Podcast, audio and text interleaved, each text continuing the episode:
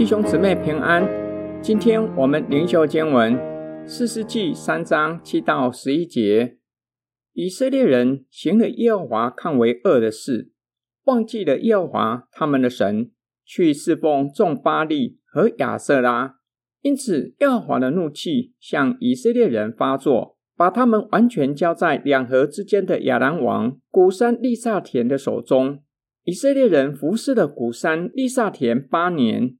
以色列人向耶和华哀求的时候，耶和华就为以色列人兴起一位拯救者，拯救他们，就是迦勒的弟弟基纳斯的儿子俄陀涅。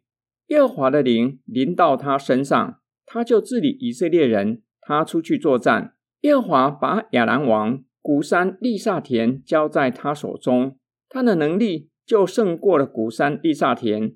于是国中太平了四十年。后来，基纳斯的儿子俄陀聂死了。俄陀聂是四世纪记载的第一位士师。第一章已经记载他的事迹。那时，加勒告诉众人，谁能为他攻下底壁，就可以娶他的女儿为妻。俄陀聂为加勒攻下底壁，也娶了加勒的女儿为妻。那时，俄陀聂已展现他的胆量和领袖特质。一点也不畏惧迦南人，并且能够号召其他以色列人与他一起攻打住在底壁的迦南人。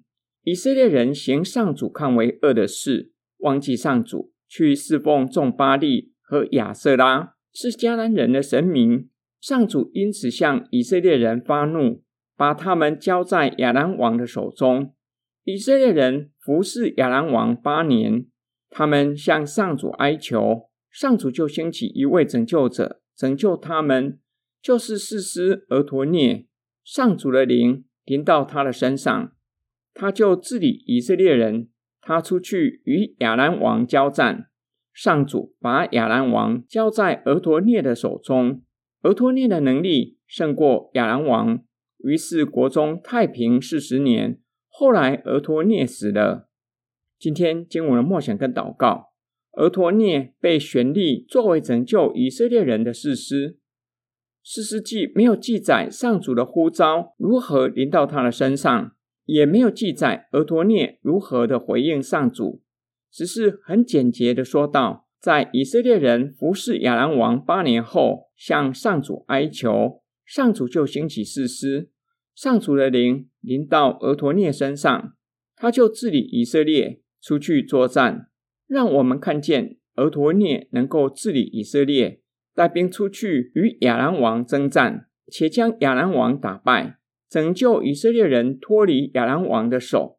于是国中太平四十年，全都不是俄陀聂会带兵，有足够的胆量作战，而是上主的灵临到俄陀聂，赐能力给他，叫他完成使命，将以色列人。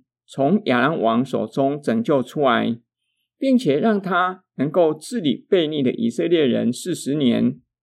俄陀聂是顺服神的人，呼召临到，上主的灵临到他，就肩负起责任，治理百姓，出去作战。当神的呼召临到你的身上，你会如何回应神？恐惧、害怕、再三推辞吗？还是愿意顺服神？什么才是我们能够完成使命的关键？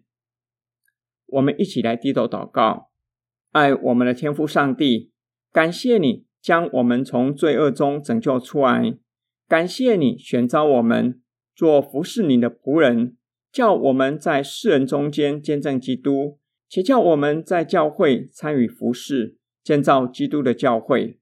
求你赐给我们侍奉上所需用的恩赐跟恩典。